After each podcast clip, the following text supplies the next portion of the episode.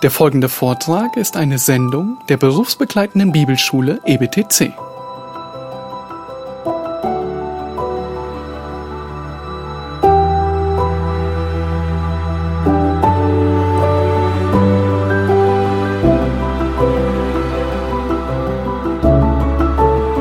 Im alltäglichen Leben kann es durchaus vorkommen, dass man sich dermaßen verzettelt, dass man nicht mehr weiß, wo ein noch aus. Vielleicht geht's dir auch so, besonders jetzt äh, vor der Sommerpause. Da sind so viele Termine, so vieles zu machen, dass du gar nicht mehr weißt, wo dir der Kopf steht. Vielleicht kennst du das Problem der Geschäftigkeit. Man ist so sehr beschäftigt, dass man gar nicht mehr weiß, was ist denn jetzt alles die Aufgabe, die ich zu tun habe. Was hält dich auf der Zielgeraden? Und es betrifft jeden Bereich. Vielleicht geht's dir in der Arbeit so. Auf Arbeit hin und wieder gibt es so Tage, wo man sich erinnert an, was machen wir denn eigentlich und warum machen wir das? Wir wollen Dinge, die nicht zu unserem Arbeitsbereich gehören, wollen wir reduzieren, weil es nicht das ist, was wir tun sollen. Vielleicht geht's in der Familie so, dann in unterschiedlichen Bereichen. Was hält unsere Augen auf die Ziellinie? Was hält uns im Sattel? Und die Antwort ist, es ist deine Berufung. Nun, deine Berufung, die setzt sich zusammen aus zwei Dingen. Nämlich erstens aus deiner Identität, wer du bist, und aus deiner Aufgabe, was du machst. Was ist deine Aufgabe? Was ist dein Ziel? Und das ist so notwendig, weil wir hin und wieder Dinge aus den Augen verlieren können, wenn wir geschäftigt sind, wenn wir uns verzetteln, wenn der Druck von außen zunimmt, wenn die Sünde in uns uns dazu verleitet, Abkürzungen zu nehmen, müssen wir uns auf unsere Berufung besinnen. Und das hatten insbesondere die Leser vom ersten Petrusbrief notwendig, und das ist der Grund, warum Petrus ihnen schreibt, sie waren unter Druck, sie waren in Verfolgung, in Herausforderung und Petrus erinnert sie an ihre Berufung. Und das wollen wir heute tun. Und ich möchte dich erinnern an deine Berufung, weil das Bewusstsein deiner Berufung hält dich auf der Zielgeraden. Das Bewusstsein deiner Berufung hält dich auf der Zielgeraden. Lasst uns den Text gemeinsam lesen. Es sind heute Morgen sind es nur zwei Verse im ersten Petrusbrief, Kapitel 2, die Verse 9 und 10. Da schreibt Petrus zu den Gläubigen, ihr aber seid ein auserwähltes Geschlecht, ein königliches Priestertum, ein heiliges Volk, ein Volk des Eigentums, damit ihr die Tugenden dessen verkündet, der euch aus der Finsternis berufen hat zu seinem wunderbaren Licht. Euch, die ihr einst nicht ein Volk wart, jetzt aber Gottes Volk seid, einst nicht begnadigt wart, jetzt aber begnadigt seid. Petrus, er beginnt hier seinen Text mit ihr aber. Das heißt, er macht hier eine starke Gegenüberstellung und sagt, nun ihr aber, das heißt, was war vorher? In den letzten Versen, da hat Petrus den Schaden der Ungläubigen aufgezeigt, die sich weigern, an Christus zu glauben. In der letzten Predigt, Theo hatte letzten Sonntag darüber gepredigt, haben wir gesehen, dass Gott Christus als Eckstein bestimmt hat, an dem sich jeder Mensch scheidet. An dem scheiden sich alles. Niemand kommt an diesem Eckstein vorbei. Die einen glauben nicht und sie haben Christus geprüft, aber sie verachten ihn, sie haben ihn verworfen und so wird Christus ein Stein des Anstoßes und des Ärgernisses für sie. Theo hat letzten Sonntag sehr deutlich aufgezeigt, jeder, der Jesus ablehnt, ist bestimmt zu Fall zu kommen. Das heißt, Petrus, er hat in den vorherigen Versen beschrieben die Schande und die Scham der Ungläubigen und nun wendet sich Petrus wieder an die Gläubigen zu und er zeigt auf, Christus ist der kostbare Eckstein. Wer an ihn glaubt, der wird nicht zu Schanden. Petrus, er beschreibt hier nun in Vers 9 die Privilegien der Gläubigen mit den Worten, sie sind ein auserwähltes Geschlecht, ein königliches Priestertum, ein heiliges Volk, ein Volk des Eigentums. Und das erste Privileg ist ein auserwähltes Geschlecht. Und ich möchte, dass wir uns im ersten Schritt die Privilegien deiner Identität anschauen. die Privilegien deiner Identität. Wer bist du? Was bist du? Was ist deine Identität? Und die erste Identität, die Petrus hier nennt, das erste Privileg ist ein auserwähltes Geschlecht. Nun, diese Ausdrücke, die stammen aus dem Alten Testament. Ähm, dort hat Gott genau diese Ausdrücke gebraucht, um sein auserwähltes Volk Israel zu beschreiben. Und Petrus, er schlägt hier eine Parallele vom Alten Testament zum Neuen Testament. Und die Parallele ist genauso wie Gott im Alten Testament Israel berufen hat, errettet hat und Israel einen Auftrag gegeben hat, genauso in gleicher Weise hat Gott die Gläubigen des Neuen Testaments berufen, errettet und beauftragt. In 5. Mose 7, Vers 6 bis 8, da nennt Gott den Grund, warum er ausgerechnet Israel erwählt hat. Und dort heißt es in Vers 6, denn ein heiliges Volk bist du für den Herrn, deinen Gott. Dich hat der Herr aus all, dich hat der Herr, dein Gott, aus allen Völkern erwählt, die auf Erden sind, damit du ein Volk des Eigentums für ihn seist seht ihr dieselben Worte, dieselben Ausdrücke, die Petrus verwendet. Das heißt, Petrus, ich meine, der ganze Abschnitt, den Petrus hier predigt und schreibt, der kommt aus dem Alten Testament. Hier aus 5. Mose 7, aus 2. Mose 19. Ähm, Petrus ist tief verwurzelt im Alten Testament. Aber jetzt im nächsten Vers, in Vers 7, da nennt Gott den Grund, warum er Israel erwählt hat. Schaut euch das an. Nun denken wir an viele andere Völker. Nun, es gab da die Nationen, große Nationen wie Kusch. Wir denken an den gewaltigen Jäger Nimrod. Dann gab es andere Nationen, die Gott sich hätte auswählen können, wenn wir nur an Babylon denken ähm, und die Sumerer, der, denen wir viele Erfindungen und Entdeckungen, äh, unter, unter anderem unsere, unsere Zeit, unsere Urzeit zu verdanken haben. Dann gibt es die Ägypter, eine hochentwickelte Kultur. Die Kanaaniter, die waren ebenfalls sehr fortschrittlich. Nun, aus allen Völkern, warum nimmt Gott ausgerechnet Israel? Schaut euch Vers 7 an. Er sagt, nicht deshalb, weil ihr zahlreicher wärt als alle Völker, hat der Herr sein Herz euch zugewandt und euch erwählt.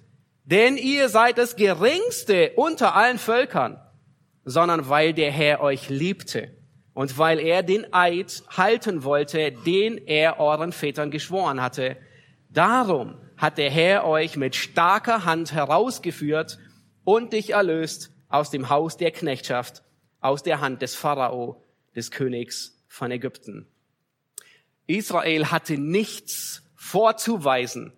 Israel war keine mächtige Nation, hätte Gott sie nicht mächtig werden lassen. Israel war keine große Nation, hätte Gott sie nicht groß werden lassen. Nun, Abraham, er war allein. Er hatte noch nicht einmal Nachkommen. Und zwar 25 Jahre lang. Nun stellt euch vor, Gott erwählt ausgerechnet so jemanden, um sein Volk daraus zu machen. Nun, dann ging es endlich los mit den Nachkommen mit Isaac, aber Rebekka war unfruchtbar. Dann das nächste obendrauf ist, sie hatten noch nicht einmal ein Land. Stellt euch vor, ein, eine Nation, durch die man sich verherrlichen will. Und sie haben kaum Nachwuchs. Ähm, sie sind geplagt. Sie haben noch nicht einmal ein Land, das sie ihr eigen nennen können, sondern sie werden in Sklaverei geboren in Ägypten. Gott will sich durch eine Nation verherrlichen und er erwählt sich, man könnte fast sagen, die schlechteste Nation, die es auf der ganzen Erde gibt. Nun, wie sah es mit dem Charakter dieser Nation aus? Vielleicht war der Charakter etwas besser, etwas vorzüglicher nun ähm, weit davon entfernt. Erinnert euch an Jakob und Esau. Betrug und Hintergehen fängt schon ganz, ganz, ganz, ganz vorne an. Dann die zwölf Brüder, die so Josef dermaßen hassen, dass sie ihn umbringen wollen und gerade so gerettet werden und er wird verkauft. Das war das Beste, was ihm geschehen konnte, dachten sie. Und dann kommt der Exodus. Wie sah es später nach dem Auszug aus Ägypten aus? Nun, die Eigenschaft, die Gott am häufigsten für Israel verwendet, ist halsstarrig. Es ist ein, ein Volk, das unglaublich halsstarrig ist. Man müsste eigentlich sagen, beim besten Willen, Herr, was willst du mit diesem Volk anfangen? Und wisst ihr, was die göttliche Antwort sein würde oder ist? Ich will mich durch dieses Volk verherrlichen. Unvorstellbar. Gott würde sagen, ich will meine Eigenschaft an diesem Volk groß werden lassen. Meine Macht, meine Barmherzigkeit, meine Gnade, meine Liebe, aber auch meine Gerechtigkeit. Ist es nicht ein großes Privileg, zum auserwählten Volk Gottes zu gehören? Unglaublich, zu diesem Volk dazugehören. Nun stell dir vor, einen jungen Mann, der mit Josua, Josua hat gerade begonnen, sie nehmen das Land Kanaan ein, und äh, einer, ein junger Mann ist dort in diesen Schlachtreihen und sie ziehen um, um äh, die Stadt Jericho herum. Und äh, er denkt, ah, es ist so toll, zum Volk Gottes zu gehören, weil die haben alle Angst vor uns. Sie verkriechen sich alle vor uns. Sie haben Angst. Oh, es ist toll, großartig, nicht wahr?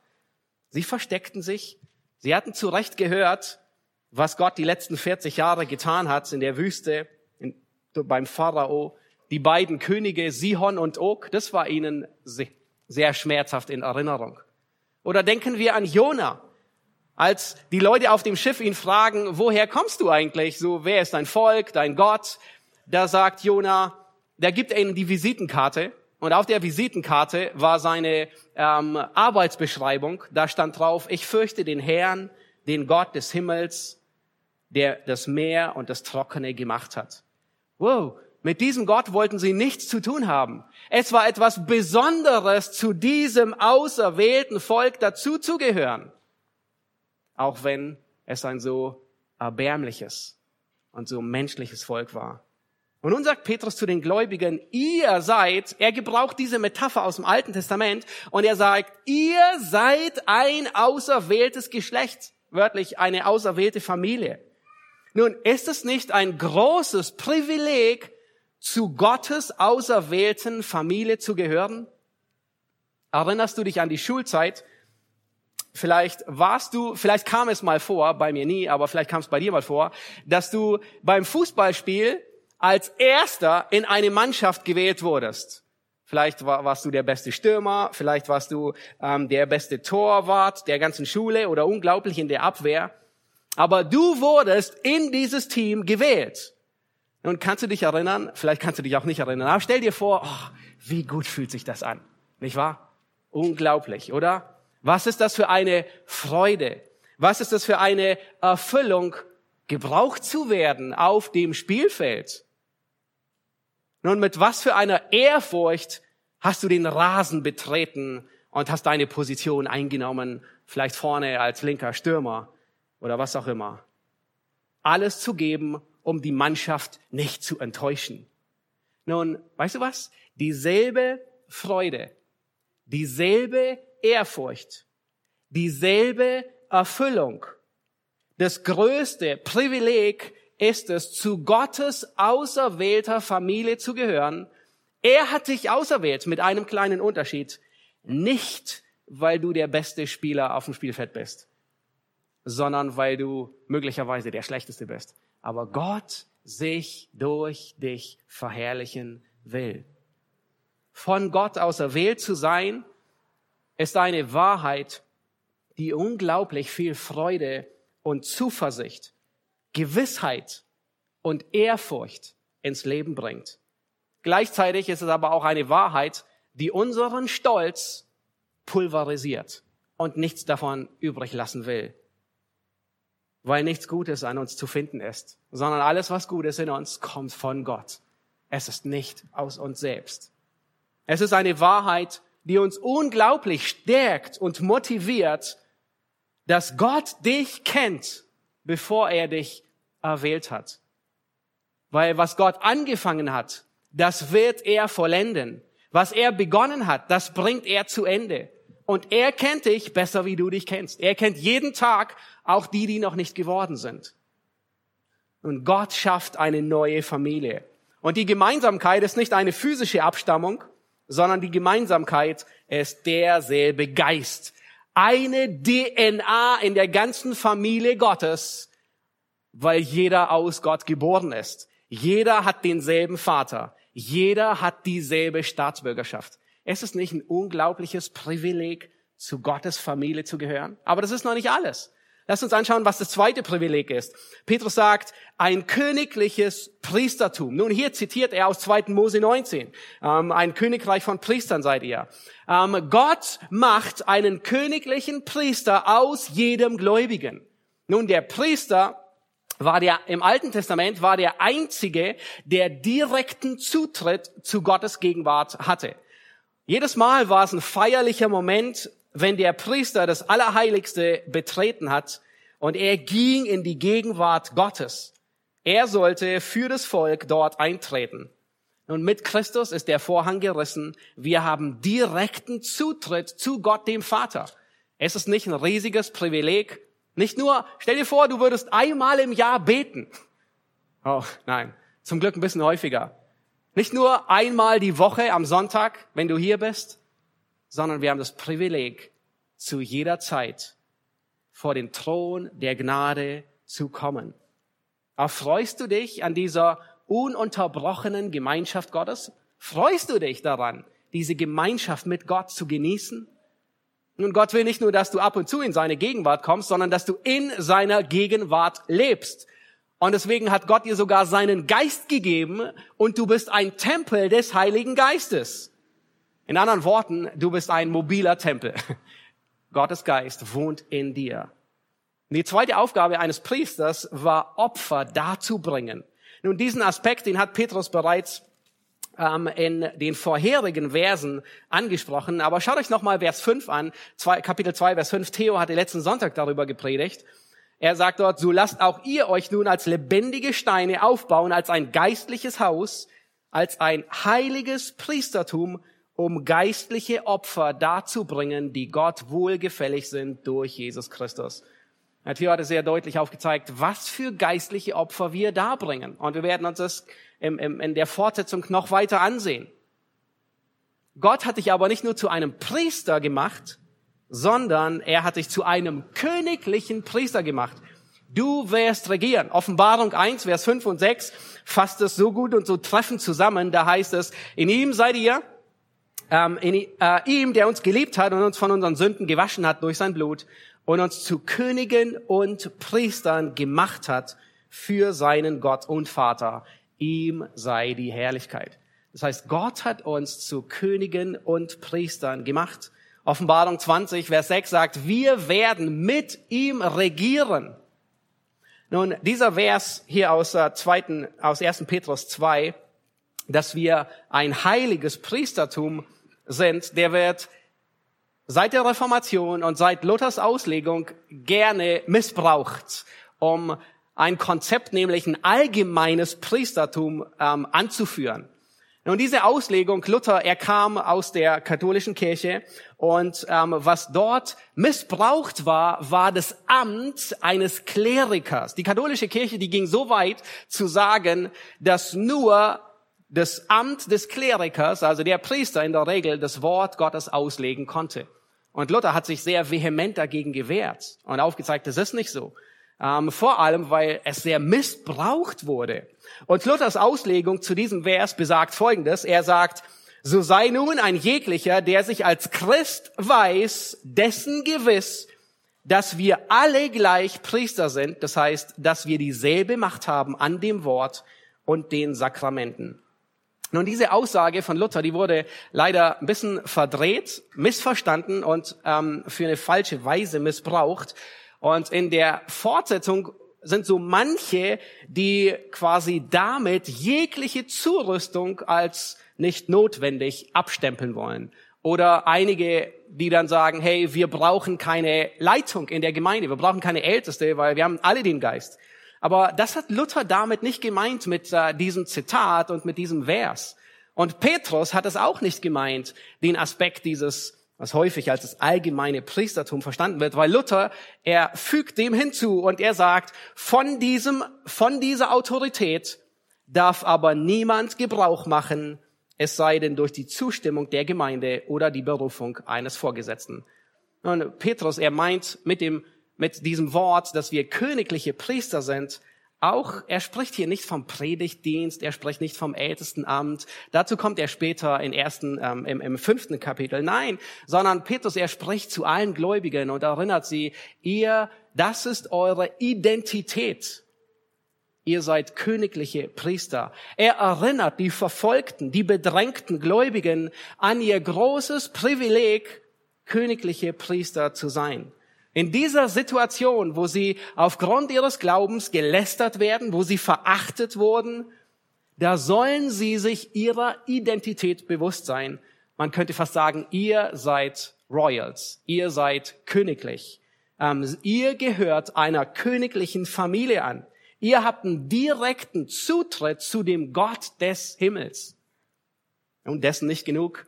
Petrus, er nennt noch mehr Privilegien. Das dritte Privileg, Ebenfalls in Vers 9 ist, er sagt, ihr seid ein heiliges Volk. Also das erste war ein auserwähltes Geschlecht, ein königliches Priestertum, ein heiliges Volk.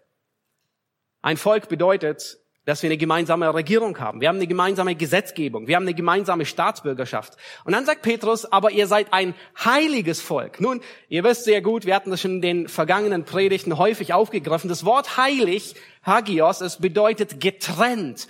Es bedeutet abgesondert. Die Frage ist, von was getrennt? Von was abgesondert? Nun, getrennt von der Welt, getrennt von den Wertmaßstäben der Welt, abgesondert von der Sünde.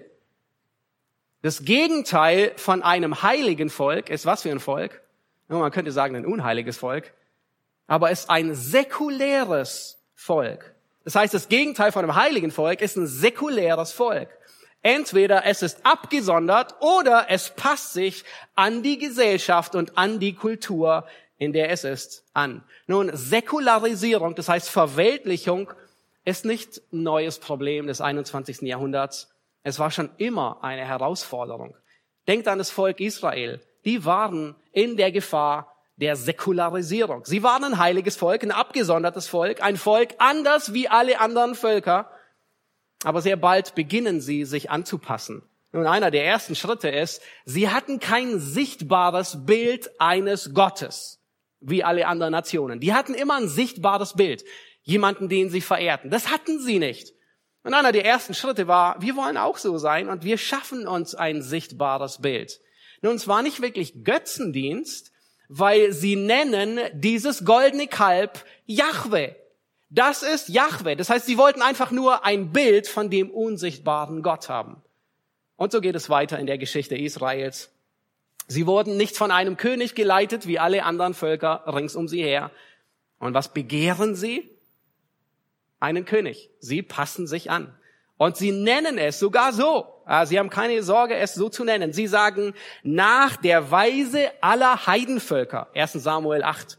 Das heißt, sie, alle Heidenvölker haben das und wir wollen das auch so haben. Sie passen sich an. Säkularisierung betrifft nicht nur das Volk Gottes, Säkularisierung betrifft die Christenheit.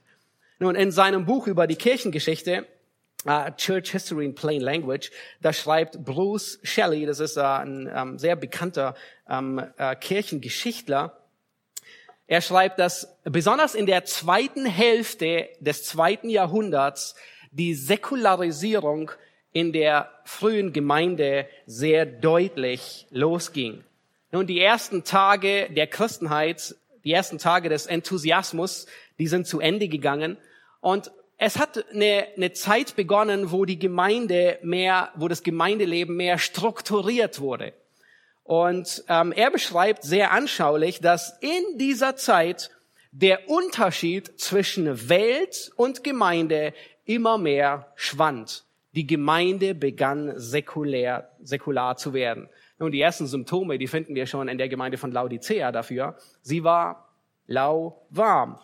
Und es ist sehr erstaunlich, was der Kirchengeschichtler als starken Tritt in diese Richtung Säkularisierung nennt. Es ist ein Aufweichen von Gottes Wort. Nun, was ist geschehen?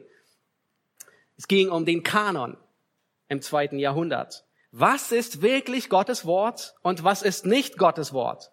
Montanus, er war ein ähm, Priester einer äh, heidnischen Religion und ähm, er wurde vom Christentum angezogen. Er Man weiß nicht wirklich, man kann nicht sagen, ob er wirklich zum Glauben kam oder nicht. Wir werden es im Himmel herausfinden. Aber kurz nach seinem Kontakt mit dem Christentum, er war ein Irrlehrer. Ähm, kurz nach seiner sogenannten Bekehrung begann er seine eigenen Lehren zu entwickeln. Er kritisierte die Gemeinden. Er war unerfahren. Er war Priester von einem Kult. Ähm, aber er hatte den starken Drang, ein Leiter in der Gemeinde zu sein. Und mit zwei Prophetinnen, mit Priscilla und Maximilla, begann er neue Prophetie für die Gemeinde zu empfangen und an die Gemeinde weiterzugeben. Und allerdings war seine Prophetie nicht so wie die Prophetie der, der Apostel. Ähm, sie waren in Ekstase. Ja, der Bibelbund, der schreibt sogar, man könnte meinen, es sei eine Frühform der, der Charismatik oder der, der, der ähm, die stattgefunden hat. Er, er ging so weit, dass er sich als den verheißenen Paraklet in Johannes 14 äh, sah, den verheißenen Tröster, Montanus. Ähm, schlussendlich war das Ergebnis, dass er alle Gemeinden, ähm, die ihn ablehnten, bezichtigte, als hätten sie die Sünde wider den Heiligen Geist begangen. Also ungeheuren Druck baut er auf. Die beiden Prophetinnen, äh, mit denen er begonnen hatte, die hatten ihre Ehe verlassen, sie hatten sich scheiden lassen. Das forderte Montanus dann von allen Mitgliedern. Er war sich dessen bewusst, dass, dass seine Regelungen ein bisschen überzogen waren, aber er sagte, angesichts der anbrechenden Endzeit sind solche außergewöhnlichen Forderungen durchaus gerecht, ähm, berecht, äh, gerechtfertigt. Nur die Bewegung, sie begann als Kirche in der Kirche und dann bauten sie ihre eigenen Strukturen und wurden schlussendlich ähm, eine Irrlehre, eine Sekte. Er gestattete Frauen, ähm, Bischöfe oder Ältestinnen zu werden. Die Gottesdienste, sie hatten oft schwärmerische Züge. Die Predigten waren meist feurig, Bußaufrufe, die die Gemeinde für die Endzeit vorbereiten sollte. Er prophezeite auch ein Datum für die Wiederkunft, aber die hatte sich nicht bestätigt. Trotzdem hat es ihm irgendwie nicht geschadet. Nun, aber es begann damit, dass das Wort Gottes aufgeweicht wird. Was ist das Wort Gottes? Nun, in unserer Zeit sind es neue und man kann sagen alte Schlachten, die wir in der Christenheit schlagen, die gekämpft werden. Ähm, vielleicht habt ihr vor zwei oder drei Wochen ähm, von dem großen Erdbeben gehört, ähm, das in den USA ähm, erschüttert hat, und zwar den Bund der südlichen Baptisten. Also nicht nicht ein Ortszentrum, aber ähm, es war der ähm, äh, es war, Southern Baptist Convention. Ist, eine, ist ein Bund, der in der evangelikalen Welt unglaublich bibeltreu war, muss man sagen. Die Ausbildungsstätten, die waren sehr gut. Aber sie sind unheimlich erschüttert worden. Was war der Auslöser? Nun, es begann, dass äh, äh, Rick Warren in, in einer Gemeinde vom südlichen Baptistenbund, dass er begonnen hat, Pastorinnen einzusetzen. Nun, das widersprach nicht nur dem Glaubensbekenntnis der südlichen Baptisten, sondern es widerspricht auch 1. Timotheus 2, Vers 12. Aber dann setzte sich ähm, dieses Gremium zusammen und sie beratschlagten darüber, wie man damit umzugehen hat. Und sie weichten schlussendlich die Definition von einem Ältesten auf und machten den Weg frei. Und mittlerweile ist eine große Besorgnis darüber in dem Bund. Und ähm, wir werden sehen, manche haben schon äh, ähm, lassen nichts Gutes befürchten. Ähm, der Bund, der hat sich sehr, sehr stark liberal entwickelt der Druck auf die Gesellschaft, äh, also der Druck auf die Gemeinde von der Gesellschaft, der war schon immer da. Und er wird nicht weniger. Er nimmt noch mehr zu, weil unsere Gesellschaft sich weit entfernt von allen moralischen und biblischen Werten. Und die Frage ist, wie kann die Gemeinde diesem säkularen Druck standhalten, ohne sich anzupassen, ohne säkular zu werden? Ähm, oh, wie kann die Gemeinde eine heilige Gemeinde bleiben, ohne Kompromisse einzugehen? Nun, beim Vorbereiten so fiel mir ähm, eine Veranschaulichung aus der Physik ein. Und äh, vielleicht kennt ihr die. Ja, wir machen jetzt hier keinen Physikunterricht, aber sicherlich kennt ihr das Prinzip der Osmose. Oder schon mal gehört? Und ungefähr so ähm, kann man sich vorstellen, wie können wir dafür sorgen, dass wir uns nicht anpassen. Das heißt, in einem Gefäß, ja, wo Wasser drin ist, da neigen, da neigt es sich immer auszugleichen. Also immer quasi, wenn irgendwo mehr drin ist, dann fließt es ab, bis quasi überall immer gleich ist. Aber wie kann man es aufrechterhalten, dass der Druck aufrechterhalten bleibt und sich die Gemeinde nicht anpasst, nicht säkular wird. Und die Physiker ähm, wissen ähm, mit Salz. Man erhöht den Salzgehalt. Was für eine Metapher, ja, Salz. Man erhöht den Salzgehalt in der einen Hälfte und dadurch bleibt der Druck erhalten. In anderen Worten, wir müssen die Gottesfurcht in der Gemeinde erhalten bleiben, weil das ist der Druck, der uns hält, um uns nicht anzupassen, um nicht säkular zu werden. Die Tendenz, die ist immer da. Was ist das Gegengewicht? Was schützt eine Gemeinde davor, sich nicht anzupassen an die Gesellschaft? Weil das ist, wovon Petrus hier spricht. Er sagt, ihr seid ein heiliges Volk. Wir sind dazu berufen. Und der Druck von außen, der wird unglaublich zunehmen, dass wir uns angleichen. Es ist die Furcht von innen, die Gottesfurcht, Gott mehr zu achten, mehr zu ehren, mehr zu lieben, wie alles andere, auch wenn der Druck von außen zunimmt. Nun, das dritte, äh, das vierte Privileg, das äh, Petrus hier nennt, ist in Vers 9, ihr seid ein Volk des Eigentums. Ja, also ihr seid ein auserwähltes Geschlecht, ein königliches Priestertum, ein heiliges Volk, ein Volk des Eigentums. Der Ausdruck, der bedeutet hier eigentlich kaufen oder für einen Preis erwerben. Das heißt, wir sind von Gott erkauft worden, für einen Preis bezahlt worden. Offenbarung 5, Vers 9 ähm, trifft das sehr deutlich auf den Punkt, wo, ähm, wo es heißt, du bist würdig, das Buch zu nehmen, denn du bist geschlachtet worden und hast uns für Gott erkauft. Wir sind erkauft. Wir sind sein Eigentum. Nun, was tut jemand mit seinem Eigentum? Was tust du, wenn du Eigentum hast?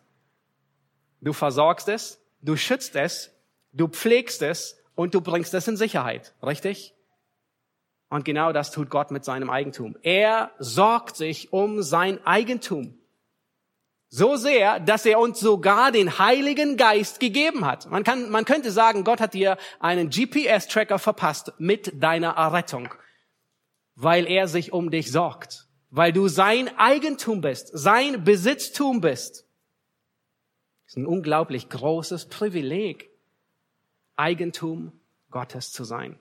In Malachi 3, Vers 17, da greift Malachi diesen Gedanken dort auf und es ist äh, genau dasselbe Wort, das äh, in Petrus wieder vorkommt. Ein Eigentum, ein auserwähltes Eigentum.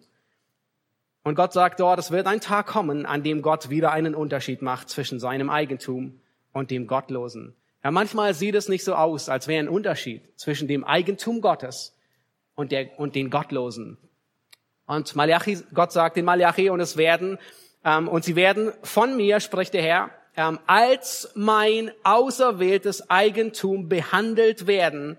Das ist noch zukünftig. Das ist die Zeit, wenn Israel errettet wird. An dem Tag, den ich bereite. Und ich will sie verschonen, wie ein Mann seinen Sohn verschont, der ihm dient. Dann werdet ihr wieder sehen, was für ein Unterschied besteht zwischen dem Gerechten und dem Gottlosen, zwischen dem, der Gott dient und dem, der ihm nicht dient. Das heißt, Gott sagt, es kommt ein Tag, da wird es wieder einen Unterschied geben zwischen Gottes Eigentum und dem, der nicht sein Eigentum ist. Wenn du gerettet bist, dann bist du Gottes Eigentum. Es ist nicht eine unglaubliche, privilegierte Identität, die wir haben. Ein unglaubliches Privileg, dass wir ein auserwähltes Geschlecht sind, ein königliches Priestertum, ein heiliges Volk, ein Volk des Eigentums. Aber Gott hat uns diese Identität nicht gegeben, dass wir uns aufs Sofa flacken, die Füße hochlegen, sondern er hat sie uns gegeben zu einer bestimmten Aufgabe. Lass uns in Vers 9 im zweiten Teil sehen, wozu Gott uns diese Aufgabe gegeben hat. Nämlich, wozu hat er uns berufen? Er sagt, damit ihr die Tugenden dessen verkündet, der euch aus der Finsternis berufen hat zu seinem wunderbaren Licht. Nun, hier, hier sehen wir die zweite Etappe. Wir haben das erste gesehen, deine Identität. Und nun kommen wir zu deiner wunderbaren Aufgabe. Gott hat dir eine Aufgabe gegeben. Paul, äh, äh, Petrus sagt hier, damit. Das heißt, er macht deutlich, dass deine privilegierte Identität einen Zweck erfüllt, eine Aufgabe hast. Deine Aufgabe ist, die Tugenden dessen zu verkündigen, der dich errettet hat. Nun, was um alles in der Welt bedeutet, die Tugenden dessen zu verkündigen?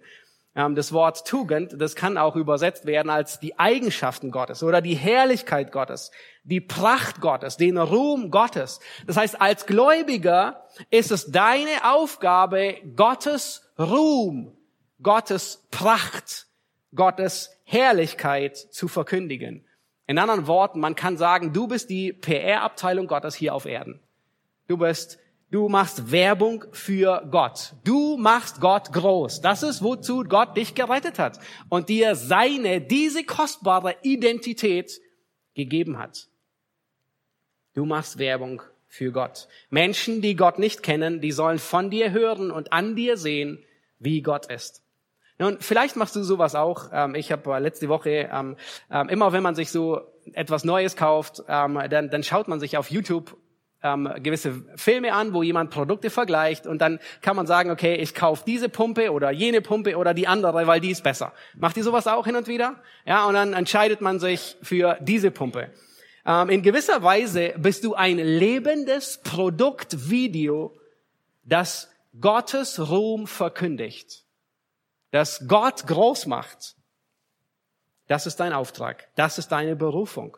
Wenn du Gott geschmeckt hast, wenn du Gott kennengelernt hast, dann bist du von Gott begeistert. Und diese Begeisterung über Gott, die fließt über. Die soll spürbar sein. Wir sind das Schaufenster, in dem die Eigenschaften Gottes gesehen werden. Seine Gnade, seine Barmherzigkeit, seine Größe, seine Liebe. Und diese Aussage, die Petrus hier trifft, die ist nicht neu, sondern im ganzen Alten Testament finden wir sie schon. Insbesondere, und es könnte gut sein, dass Petrus sie auch von dort hat, in Jesaja 43, Vers 21, da heißt es, das Volk, das ich mir bereitet habe, damit sie meinen Ruhm verkündigen. Das heißt, der Kontext hier ist, Gott rettet Israel aus der Gefangenschaft. Und dann sagt er im selben Kapitel, weil du in meinen Augen kostbar bist, weil du wertgeachtet bist, ähm, werde ich dich retten. Und dann sagt er, zu welchem Ziel? Dass du meinen Ruhm verkündigst. Genau das haben wir im zweiten Lied gesungen. Ähm, dass wir bekennen, mein Ruhm bist nur du. Das war die Strophe des zweiten Liedes. Und das finden wir überall in den Psalmen. Sie sind voll davon, dass Menschen, dass Gläubige die Ruhmestaten Gottes verkündigen. Psalm 71, mein Mund soll erzählen von deiner Gerechtigkeit. Psalm 73, mir aber ist die Nähe Gottes köstlich, all deine Werke zu verkündigen. Psalm 79, wir, dein Volk, sind die Schafe deiner Weide und wir wollen von deinem Ruhm erzählen von Geschlecht zu Geschlecht. Das ist deine Aufgabe, die Ruhmestaten Gottes zu verkündigen. Nun, wenn du das nächste Mal einen Türstopper brauchst, wenn du mit einem Ungläubigen redest, einfach mit ihm ins Gespräch zu kommen, stell ihm vielleicht einfach mal die Frage, hast du schon erfahren, dass Gott gut ist? Nun, da kann alles Mögliche kommen, aber es ist ein Türstopper, um über die Ruhmestaten Gottes zu reden. Deine Berufung ist, Gottes Ruhm zu verkündigen, zu preisen. Das ist nicht nur Danke zu sagen, sondern ihn zu verehren dafür. Und dann sagt äh, Petrus hier, ihr seid berufen aus der Finsternis zu seinem wunderbaren Licht. Nun, Petrus, er macht hier den Auftrag persönlich. Gott hat dich berufen. Petrus, er erinnert, dass Gott die Initiative ergriffen hat, dich aus der Finsternis herauszurufen in sein Licht. Wir haben nicht nach Gott gerufen, sondern Gott hat nach uns gerufen. Er hat uns berufen. Das Wort berufen wird an vielen anderen Stellen im Neuen Testament mit der Errettung gleichgesetzt. Er hat uns nicht nur allgemein gerufen, sondern er hat uns wirksam gerufen. Und zwar so sehr, sein Ruf, der war so mächtig, dass wir aus der Finsternis ins Licht gekommen sind. Eine gute Veranschaulichung dafür ist Lazarus. Nun, Jesus ruft in die Finsternis hinein, in das dunkle Grab und sagt, Lazarus, komm heraus. Und wisst ihr, was Lazarus tut? Er gehorcht und er kommt heraus. So wirksam war der Ruf Gottes. Aber Gott hat dich nicht nur gerufen, sondern er hat dich berufen. Das ist ein Unterschied. Er hat nicht nur gerufen, Matthias oder wie du auch immer heißen magst, komm, sondern er hat dich berufen, Matthias, wie auch immer du heißt, du sollst meine Ruhmestaten verkündigen. Nun, wie verkündigen wir Gottes Ruhmestaten? Nun, wir brauchen dafür nicht zwingend ein Podest mit einem Megafon in der Fußgängerzone, um Gottes Ruhmestaten zu verkündigen. Lass uns sehen, wie Petrus es den Gläubigen beschreibt in seinem Brief. Nun, die Gläubigen, an die er schreibt, die waren ähm, eingeschüchtert, sie waren, sie wurden gelästert, sie befanden sich in Verfolgung, aber offensichtlich konnten sie sogar in Verfolgung Gottes Ruhmestaten verkündigen. Und wir befinden uns noch nicht dermaßen in Verfolgung wie die, aber wir wissen nicht, wann wir öffentlich angeprangert werden, weil wir nicht gendern, weil wir die Bibel ernst nehmen, weil wir Frauen nicht als Pastorinnen ordinieren, weil wir nicht jede Liebesgemeinschaft gutheißen, die diese Welt gutheißen wird, sondern steinzeitliche, unmoderne Sichtweisen festhalten, die göttlich sind. Ein Mann, eine Frau, ein ganzes Leben lang. Aber hier schreibt Paul, äh, Petrus an Gläubige, die verfolgt werden, und er sagt, ihr könnt sogar unter Verfolgung Gottes Ruhmestaten verkündigen. Nun, wie geht das ohne ein Megafon in der Fußgängerzone? Inmitten von Einschüchterung, inmitten von Lästerung, von Verfolgung. Nun, Kapitel 2, Vers 12. Er beschreibt, ihr werdet verleumdet, antwortet mit guten Werken. Weißt du, was, was das ist? Was das kommuniziert? Wenn, wenn andere schlecht reden über dich und du das, die Boshaftigkeit nicht erwiderst, sondern in guten Werken antwortest, dann verkündigst du die Tugenden Gottes, den Charakter Gottes. Kapitel 2, Vers 13. Wie verkündigen wir Gottes Eigenschaften? Indem wir uns unterordnen. Kapitel 2, Vers 18. Wie kann ein Sklave Gottes Ruhmestaten verkündigen. Der hat doch gar keine Möglichkeit. Oh doch, er hat. Petrus sagt, indem ihr bereit seid, sogar für Unrecht zu leiden. Wie kann eine gläubige Ehefrau Gottes Ruhmestaten verkündigen, wenn ihr Ehemann ungläubig ist und sich weigert zu glauben? Oh, sie kann es doch gar nicht. Oh doch, sie kann. Und Petrus sagt, durch einen reinen Lebenswandel und sogar ohne Wort kannst du Gottes Ruhmestaten verkündigen. Wie können wir Gottes Ruhmestaten in einer verkehrten und verdrehten Welt verkündigen? Indem wir nicht Böses mit Bösem vergelten. Kapitel 3, Vers 9. Kapitel 3, 14, 15, 16. Indem wir uns nicht verängstigen und einschüchtern lassen. Indem wir jederzeit bereit sind zur Verantwortung über unseren Glauben. Indem wir ein gutes Gewissen bewahren. Wie verkündigst du Gottes Ruhmestaten Oh, der Petrusbrief geht weiter, Kapitel 4, 8, indem wir Liebe untereinander haben, indem wir einander dienen, Kapitel 5, Vers 5, indem wir Gottes Ordnungen und Strukturen anerkennen und uns unterordnen. In gewisser Weise der ganze Petrusbrief. Er zeigt uns auf, wie wir Gottes Ruhmestaten verkündigen, auch wenn wir nicht mit einem Megafon in der Fußgängerzone stehen. Hier in Vers 9 da beschreibt Paulus den besten Evangelisationskurs. Er sagt, der euch aus der Finsternis berufen hat zu seinem wunderbaren Licht. Erinnerst du dich, wo du warst? Du warst in der Finsternis. Und zwar, Finsternis beinhaltet immer zwei Aspekte. Einmal eine, eine intellektuelle Finsternis, das heißt, du bist unfähig, die Wahrheit zu kennen, zu sehen, zu verstehen. Und gleichzeitig eine moralische Fähigkeit, äh, Finsternis. Du bist unfähig, das Gute zu leben. Die Bibel macht deutlich, dass Ungläubige in Finsternis geboren werden und dass sie in der Finsternis wandeln. Und es trifft auf jeden Menschen zu. Und nun hat Gott dich in sein Licht gerufen. Das ist der Ort, wo du ihn siehst, wo du dich an, ihm erfreust, wo du Gemeinschaft mit ihm hast. Und Petrus, er nennt das ein wunderbares Licht. Deswegen ist auch die Berufung so unglaublich wunderbar, großartig und der Auftrag so unglaublich großartig. Deine Privilegien, sie haben einen Zweck. Du bist ein wandelndes Video für Gottes Ruhmestaten. Man könnte sagen, du bist Google Maps für andere, die zu Christus kommen sollen und du führst sie dahin. Nun, was hält dich auf der Zielgeraden? Das Bewusstsein deiner Berufung, das Bewusstsein deiner privilegierten Identität und das Bewusstsein deines wunderbaren Auftrages. Und das in jeder Phase. Nun, wenn sündige Begierden in dir hochsteigen wollen, an was musst du denken? Was hält dich auf der Zielgeraden? Es ist deine Identität und dein Auftrag. Du bist von Gott erwählt. Du bist ein königliches Priestertum. Du kannst jederzeit in Gottes Gegenwart treten. Du bist ein heiliges Volk. Du gehörst Gott. Du bist von ihm erkauft. Und dann genau damit macht Petrus weiter in dem nächsten Vers, über den Alex kommende Woche predigen wird. Du hast aber auch eine Identität, nicht nur in Bezug auf Gott, sondern in Bezug auf diese Welt. Du bist nur ein Gast und ein Fremdling in dieser Welt. Und wenn Sünde in dir hochkommen will, die Begierde, von der Petrus spricht, dann erinnere dich, du bist vergänglich hier. Du bist nur ein Gast, du bist ein Fremdling. Erinnere dich an deine Identität und an deinen Auftrag. Und wenn dein Klassenkamerad dich belächelt oder vielleicht gibt dir sogar dein Lehrer eine schlechte Note, weil du biblische Überzeugungen hast, was unfair ist, und es regt dich furchtbar auf, aber was hilft dir, die Ziellinie vor Augen zu halten?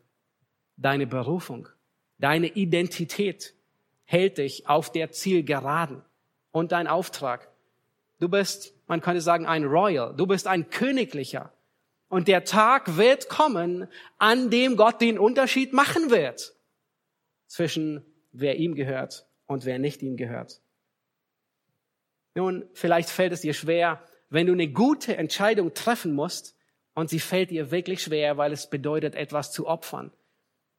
Dann ist es notwendig, dass du dich deiner Identität erinnerst und dir bewusst wirst.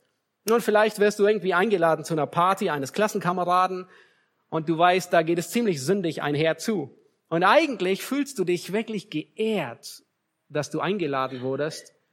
Und eigentlich willst du dazu gehören, aber du weißt, es ist nicht gut hinzugehen. Und was dich auf der Zielgeraden hält, es ist Bewusstsein deiner Identität, wer du bist und deines Auftrages. Nun, wenn dein Versagen dich anklagt und dich erdrückt, was hält dich auf der Zielgeraden? deine Identität und deine Berufung. Du erinnerst dich an deine Berufung. Und der erste Petrusbrief, er ist voll davon, von der Erinnerung an deine Identität. Petrus, er beginnt und sagt, du bist erwählt, ein, ein, von Gott erwählt, du bist berufen, du bist ein Kind Gottes, du bist teuer erkauft, du bist wiedergeboren aus unvergänglichem Samen, du bist neugeboren. Und außerdem, du bist ein Gast und ein Fremdling hier auf Erden.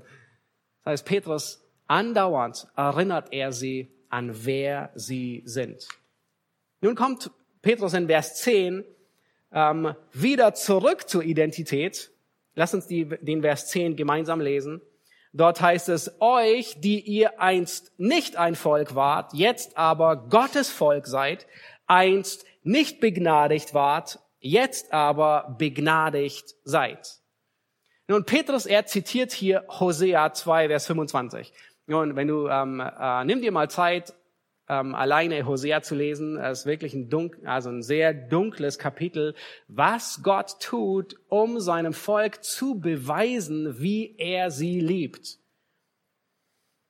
Aber ähm, dieser Vers, der hat zu viel, man könnte sagen, heilsgeschichtlicher Verwirrung geführt. Petrus, er gebraucht ganz viele Anspielungen der Nationen, der Nation Israel auf die Gemeinde.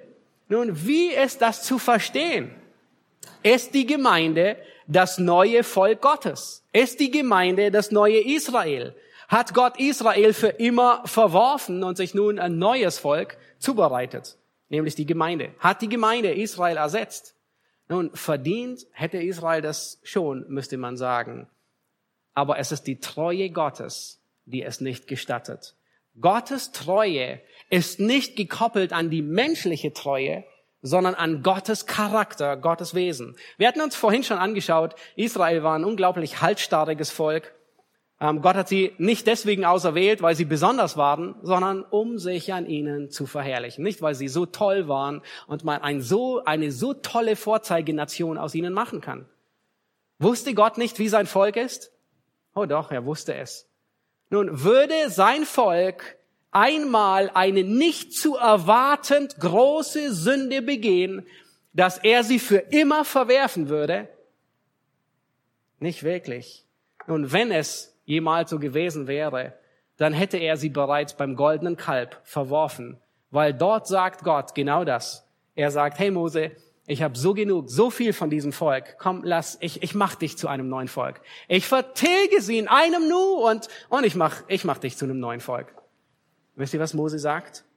Mose erinnert Gott an seinen Bund, den er Abraham, Isaac und Jakob geschworen hat. Und Mose sagt, Herr, du kannst nicht untreu sein. Du bist Gott. Du hältst dich an dein Wort. Wegen der Treue Gottes kann Gott sein Volk nicht für immer verwerfen. Und in Jeremia 31, da macht es Gott besonders deutlich.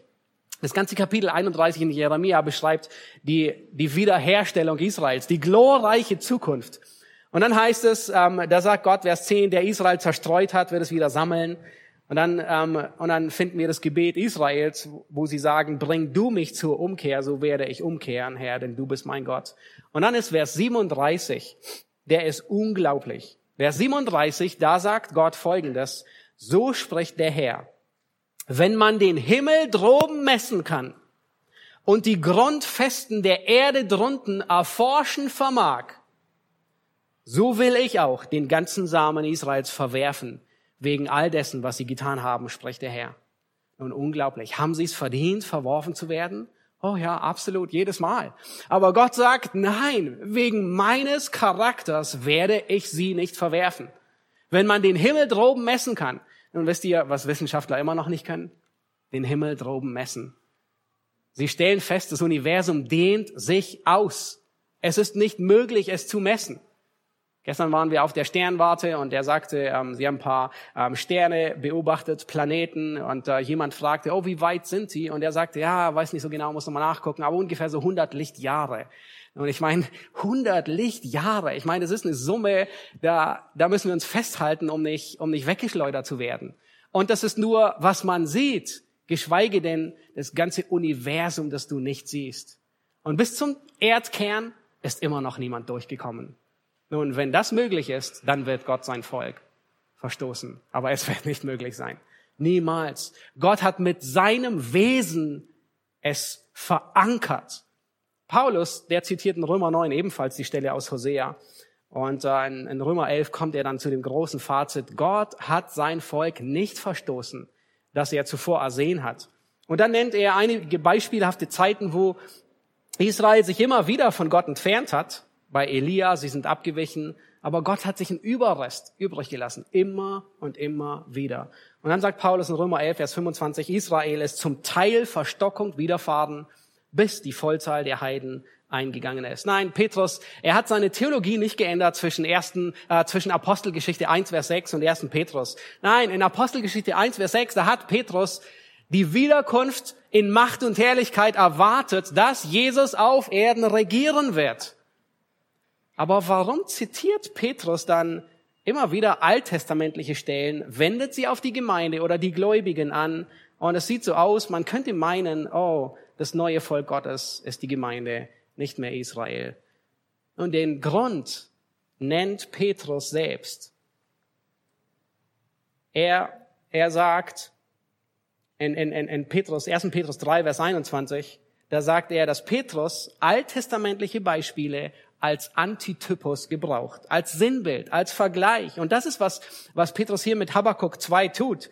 Ähm, die, die Heiden sind nicht die Erfüllung von Habakkuk. Und das sagt Petrus auch nicht, sondern Petrus macht nur eine Anspielung an Habakkuk.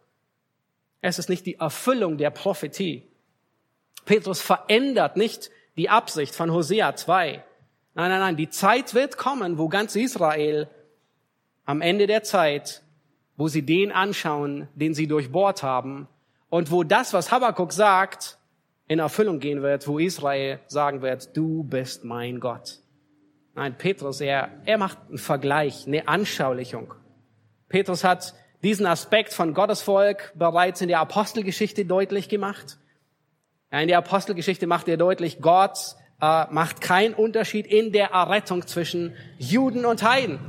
Und dann in Apostelgeschichte 15, da übernimmt Jakobus das Wort, als dieser große Eklat war. Ähm, und dann sagt er, hey, Simon hat erzählt, wie Gott zuerst sein Augenmerk darauf gerichtet hat, aus Heiden ein Volk für seinen Namen anzunehmen. Das Thema geht durch das ganze Neue Testament hindurch. Es ist nicht so, dass Gott jetzt sein Volk ersetzt mit einem anderen Volk, nein, sondern dass Gott die Heiden mit dazu genommen hat. In der Offenbarung wird es besonders deutlich. Der Engel sagt, komm, ich will dir die Braut des Lammes zeigen. Und was sieht Johannes? Das neue Jerusalem. Und zwar, der Engel erwähnt ausdrücklich, dass zwölf Tore da sind und zwölf Perlen, die tragen die zwölf Namen der Stämme Israels. Und die sind auferbaut auf zwölf Grundsteine, nämlich die Namen der zwölf Apostel. Das heißt, die Braut des Lammes ist eine Einheit von Israel und der Gemeinde. Und ich denke, das ist auch der Grund, dass Johannes immer wieder von 24 Ältesten spricht. Ja, zwölf repräsentieren Israel und zwölf repräsentieren die Gemeinde. Petrus, er sagt hier, was für ein Privileg. Ihr wart einst nicht begnadigt, nun seid ihr begnadigt. Nun wörtlich heißt es, ihr wart einst nicht Barmherzigkeit, nun seid ihr, nun habt ihr Barmherzigkeit erlangt. Gnade und Barmherzigkeit, die, die sind hier so eng beieinander, sie werden sogar synonym verwendet.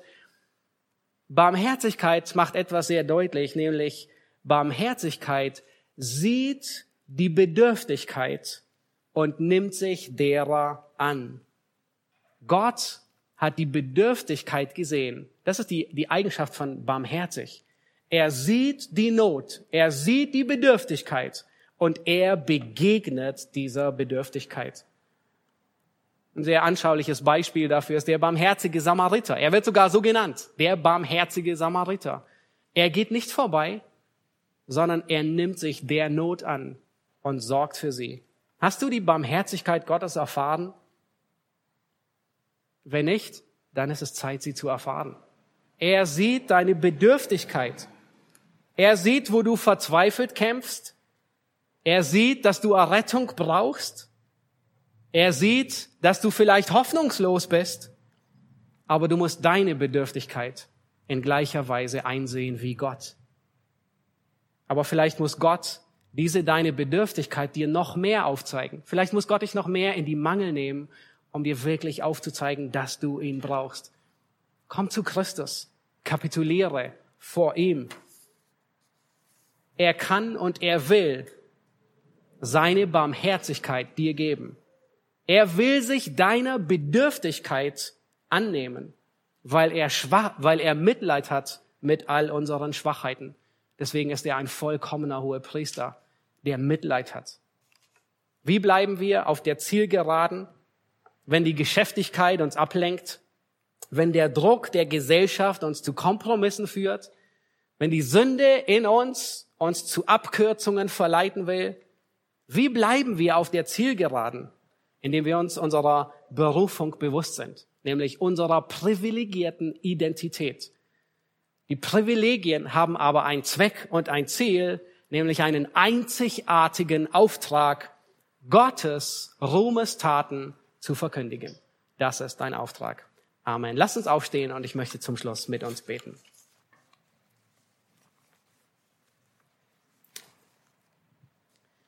Herr Jesus Christus, wir danken dir für die Ermutigung, die wir in diesen Versen finden.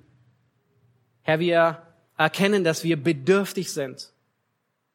Wir erkennen, Herr, dass wir so oft herausgefordert sind, die Zielgerade immer wieder vor Augen zu haben, uns nicht abzulenken von dem, wozu du uns berufen hast. Herr, und was wir dazu brauchen, ist, uns in Erinnerung zu rufen, was für eine privilegierte Identität wir haben, wer wir sind. Herr, wir sind dein Eigentum, wir sind ein heiliges Volk, wir sind ein auserwähltes Volk von dir und gleichzeitig welchen Auftrag wir haben, nämlich deine Tugenden, deine Größe, deine Herrlichkeit zu verkündigen. Herr, wir danken dir für die unglaubliche Ermutigung, die wir hier im Petrusbrief finden und beten, Herr, dass wir unserer Berufung gewiss werden, dass wir unserer Berufung sicher werden, uns besinnen, wer wir sind und was unser Auftrag ist. Herr, wir wollen dich ehren und dich anbeten. Amen.